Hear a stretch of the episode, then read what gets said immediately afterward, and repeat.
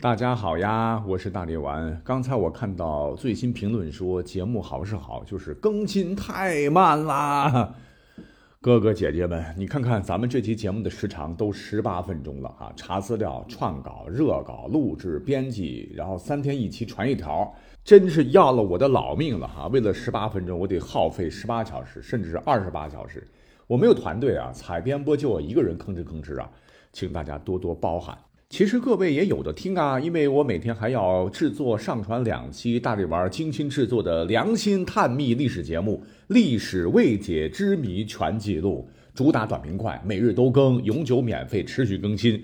你们在期待大历史的时候可以听这个哈，同样是干货满满。上两期我也说了哈，大力丸在参加一个比赛，正儿八经的叫带货王大赛，直接会影响主播排名。那我已经从第一跌到六七八九十了，所以希望好好努力一把嘛。那主办方安排的产品就是工匠精神的羽田川品牌的咖啡，就是意式挂耳咖啡，已经卖了一千五百万杯了。呃，主办方也寄给我，我品尝了哈，真的跟鲜磨的一样醇香，对标星巴克的这个梅冷，价格却很亲民。把我的什么佣金折算进去，我通通不要哈，原价三十五，现价二十五。在节目条下方的购物车或者是节目介绍当中的点我点我点我那个链接点进去就可以购买了。如果要是支持的话，呃，帮我提高比赛排名的话，各位可以买几包尝尝哈。大力丸在这里给大家抱拳了。管他正史野史，这里只有大历史，大力讲的历史正在播出。好像有个职业叫段子手啊，啊，就是创作神来之笔的创作者，我们赞誉段子手。那如今段子手虽然众多，殊不知历史本身就是最好的段子手，不用艺术加工，浪费脑细胞去琢磨怎么好玩、怎么有趣、怎么爆梗、怎么反套路。真实发生过的这些故事，绝对都是真人演绎，绝无做作哈。不信，我们就按时代顺序来讲讲历史段子手的故事。先来拿第一个啊，春秋五霸之首的齐桓公开开刀。据史记载，曾经有一天，齐桓公对自个儿的好丞相管仲语重心长地说：“寡人有大邪三：第一，不幸好田，会夜从勤不及；第二呢，不幸好酒，日夜相地；第三，寡人有无形，不幸好色呀，姊妹有未嫁者。”就是说我呀，有三个很大的缺点。一个是爱打猎，玩到天黑了也不停止；二是好喝酒，日夜不停；第三嘛，就是极其好女色，好色到姊妹有未嫁者，啊，就是好色到姐妹都嫁不出去了。为啥嫁不出去呢？齐桓公乃侧之翘楚也，哈，连自个儿的姐姐妹妹都不放过，堂姐妹、表姐妹，甚至亲姐妹都贪恋其美色啊，以至于败坏了人家名节，嫁不出去了。我们现代人听起来都羞得慌哈，但别说，人家齐桓公真的能做到哈。其他国君如此好色，一世骂名，他好色，嘿，却成了后世称道的君主。但这个呢，不是我们今天讲的重点段子哈，重点讲的是老迈的齐桓公和被他曾宠爱的小他几十岁的蔡夫人之间的那个有趣的事儿。说有一天的齐桓公和蔡夫人呢是泛舟出游。蔡夫人年纪小，很调皮。等到小舟划到水中央，她便左右故意晃动，啊，剧烈的摇晃小舟，这吓唬怕水不会游泳的齐桓公。齐桓公多次大声喝止，哪知道这个小姑娘是越说她越起劲儿，呼哧呼哧的晃的小舟都有点快翻了的感觉。齐桓公被吓得是面如死灰，气得要死啊！一靠岸，盛怒之下，便将自个儿的小夫人直接赶回蔡国。齐桓公本意是让他好好回家反省啊，没有通知蔡国解除婚约。但是蔡夫人的亲哥哥蔡侯很生气哦，你把我妹妹退回来，我这国君的脸往哪搁啊？一怒之下，直接把妹妹改嫁了。齐桓公听闻啊，自个儿的老婆又嫁了其他人，被睡了，这不是堂而皇之的给寡人戴绿帽子吗？啊，寡人堂堂霸主，颜面何存呢？羞愤交加，以诸侯之势讨伐蔡国。本来呢，这就是老夫少妻间的玩笑哈，就这么地被演变成了国家和国家之间的大战。兵戈相见，血流飘杵，蔡国最终亡了。那至于蔡姬和他改嫁对象，以及让他改嫁的哥哥蔡穆侯，他们的下场文中是再无提及，但也可以想象得到他们最终的结局了。那这个故事，说实话，我讲过很多次了啊，但是我觉得实在太搞了啊。那这件事情呢，也严肃的告诫我们，千万不要在水上挑起不会游泳的人哦。好，下面这个段子哈，那就非常有意思了，也是真的哈。贡献者呢是汉武帝刘彻。刘彻的谥号为啥是武帝呀？就是喜欢打打杀杀、打仗嘛。他刚登基那会儿呢，年纪轻轻，上头呢有奶奶。呃，也就是美人心计中的窦太后严管着，是不敢造次，每天呢都得夹着尾巴过。但少年刘彻天生多动，血气方刚，这宫里边死活待不住啊。史书载，嗜醉常以夜出，自称平阳侯。但名入南山下射鹿、使虎、兔，哈，就是说汉武帝精力旺盛，每晚必夜出宫门，带着一帮子气味相投的贵族子弟，大晚上不睡觉。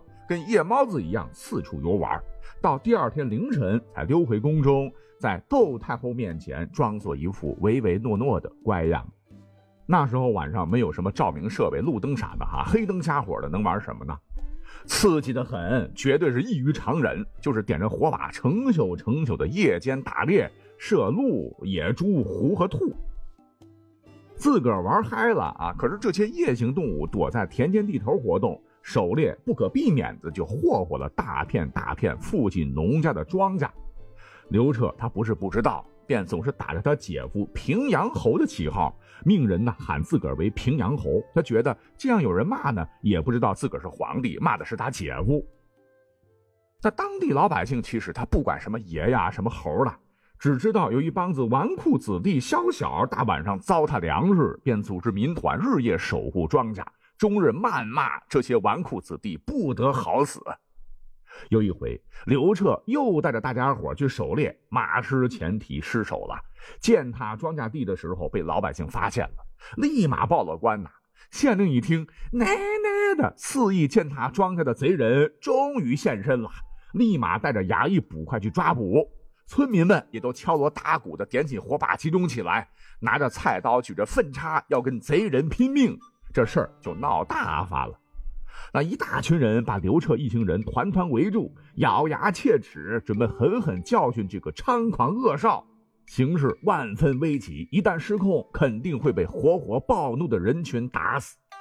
刘彻万分无奈，只好亮出了自个儿的身份：朕 乃是当朝皇上，手下留情啊！我呸！敢假冒当今圣上，罪该万死！给我往死里打！千钧一发之际，汉武帝赶紧拿出了随身携带的象征皇家的信物，给县官一查验，县官这才战战兢兢的信服，连忙倒戈，哈，劝说百姓将其释放。啊，最终汉武帝是灰头土脸的，有惊无险的回了宫。可问题是，汉武帝他真的是荷尔蒙过剩，还不能消停啊！又一次差点命真没了。说是一天月黑风高的晚上，武帝打猎有些乏累，便野外找了家宾馆寓住下。进了门呢，就嚷嚷着要讨口酒喝喝。老板呢是个老头，治安队当过差，呃，不比现在的朝阳群众觉悟差。他是没好气的回答说：“吴江正有逆耳，酒没有，尿倒是有，喝不喝？”这可把汉武帝这帮人气得够呛啊！但是要忍住啊，不能暴露身份。那住店嘛，按当时的规矩，你也得登记你们的姓名啊、籍贯呀，通通要报上来。刘彻是头一遭住旅馆，压根儿不曾想被这么问，就带头含糊几句，想应付过去。哎，这就引起了老头的深刻怀疑。你看这帮人，一瞅就不三不四的，敲门进来，大呼小叫的要酒喝。再看浑身上下又是刀啊，又是弓箭的，一身夜行衣，怕都不是好人呐。不久前，恰好有几户大富人家失了窃，哎，莫非就是这帮贼人所为？于是看刘彻他们都回了屋啊，这老头就赶紧去附近召集了一群舞枪弄棒的不良少年，准备趁贼人休息时，咔咔咔一顿刀斧伺候，以暴制暴。史书说：“以上为奸盗，惧少年欲攻之。”可大家伙正要下狠手时，老头的老婆赶紧劝住了，说：“老公啊，万万不可。”史书说：“主人欲赌上状貌而异之。”就是他看到领头的这位少年样貌不是一般人啊，便力劝老公：“客非常人也，且又有备，不可图也。”可他这个死老头啊，就是不听啊，就想着等他们睡熟以后，好快快行动。这老婆一看劝不动啊，要出人命了，便欲饮翁以酒醉而复之，是马上以退为进啊，改了口说：“老头子，那动起手来难免有死伤，喝些酒壮壮胆儿吧。”哈哈，他竟然一碗一碗的劝酒，把老爷子直接跪得个稀醉，用绳子给绑成了个粽子。那帮手们一看，得叫我们来的都被绑成这样了啊，便也无趣的都撤了。汉武帝于是呢就逃过了一劫，但他当然不知道这回事了。老婆把他们叫出来，是杀鸡为食以谢客，就准备了很多的美味佳肴吧。说呀，这店里面没有酒啊，服务态度差啊，你们多担待吧。让刘彻吃的非常的尽兴。汉武帝回宫后没几天呢，哎，就想着这个旅馆服务态度真好啊，便心血来潮派使者去宣召店主夫妇宫中觐见。老头当时就吓傻了啊！突然间，竟然接到了当今圣上的谕旨，吓得快尿裤子了，惊恐万分呐！没办法啊，圣命难违，便腿打颤的带着老婆进了宫，拜见皇上时才晓得，原来那晚不是贼人，而是皇上本人光临了他的旅馆，吓得更是汗流浃背，连连叩头。不想汉武帝竟然和颜悦色的赏赐他千金，还任命其为羽林郎。老头立马还成了吃皇粮的公务员。等回了家，他老婆才把这事一说，老头是感激涕零啊，抱着媳妇儿一个劲儿的说：“以后都听您的啦，以后都听您的啦。”哎，如果不是我说这是真的话，你是不是以为我是在编小说哈？英明神武的汉武帝还能这么的糗过？所以说，历史才是真正的好编剧啊。西汉之后的东汉初年，也发生一件呃稀奇古怪的事儿啊。说有一位大臣，他唤作赵熙，他年轻的时候呢，无意中也干了一件绝无仅有的历史段子。这家伙呢，从小那就是狠角色。年轻的时候，堂兄被一帮子人残忍杀害，他堂兄没有儿子，这在古代就等于绝了子嗣啊。这让赵熙非常的愤怒。他一心想为这堂兄报仇，等某一天准备好之后呢，他纠集了一帮好兄弟来到仇人家，准备报仇雪恨。结果剧情很离谱啊！这家仇人的这一天居然全都食物中毒了，一个个瘫在床上起不来，是不是吃了毒蘑菇？哈，没有一个人能站起来跟赵七对抗的。赵七一看这样子，那也下不去手啊。就觉得趁着别人生病的时候报仇杀人，那非君子所为，于是暂且放过一马，就准备转身离开了。回头的时候对仇人说：“你们如果病好了，一定要躲得我远远的，别被我碰到。”当时这仇人们都是很感动啊，心想：以我们现在这样子，那是必死无疑呀。没想到他竟然会放过我们，真是大仁大义的君子啊！仇人们是个个作揖感谢。等过段时间之后，那些杀他堂哥的仇人病也好了，是自个儿把自个儿五花大绑了，跪在赵熙门前喊道：“大侠，感谢您上次没有对我们动手，如今我们的病都好了，您不是来报仇吧？那就来吧，我们的命交给你。”各位呢，可以想象一下这个场景是多么的感人哈！这报仇者因为不杀弱者，终止了以暴制暴的计划，杀人者幡然悔悟，能亲自登门以死抵命，这体现了人性是多么的光辉呀！这个时刻，如果你是赵熙的话，你该怎么做呢？估计就是各位请起，知错能改，善莫大焉。就凭你们的真诚，我愿意放下仇恨，和你们握手言和。来上酒，让我们一醉泯恩仇。呵呵，如果按照这个套路发展的话，绝对能成就一番历史上的仁义佳话。不过，大家伙想的是太美好了。历史上的赵姬可没觉得这个套路好，他直截了当的让这些仇人都通通滚蛋，谁和你们和解不稀罕，不想搭理你们，他是坚决不肯接见仇人。可这帮家伙也特别丑哦！你不见我们就是不原谅我们，于是硬要求见，一个不见，一个硬要见，双方就搞起了拉锯战，就这么一直僵持着。那么到这里呢，这个故事又会如何发展呢？啊，会不会发生和将相和差不多的情况呢？赵姬深受感动，于是亲切地将一个个仇人扶起，浪子回头金不换，从此以后这件事儿就这么了了。哼哼，这个故事真正的结局是。赵熙被逼得实在没办法，只得走了出来，拿出一尺长的匕首，一个个照着仇人的胸膛是，白刀子进去，红刀子出来，全给囊死了。好家伙，这下子仇人直接被团灭啊！估计他们临死的时候也没反应过来，而是你赵熙怎么不按套路出牌呢？啊啊啊！好，那唐朝唐太宗时也有一则故事，真乃神操作啊！说是当年有个伙计唤作刁文义，乃是李世民的御林卫士。晚年唐太宗特别喜欢穿便服、微服私访，带着御林侍卫远离京城，游玩于名山大川之间。而这个刁文义非常讨厌这种跟着主子四处乱逛的这种护驾工作啊，这走的这脚都出血泡了啊！脑筋一转呢，便琢磨出了一个好法子。他找到自个儿的好同事，同为御林侍卫的崔清。暗中说：“而咱们如此就办，如此就办，如此就办。”这崔青听罢，吓得是汗流浃背，忙说：“不可不可！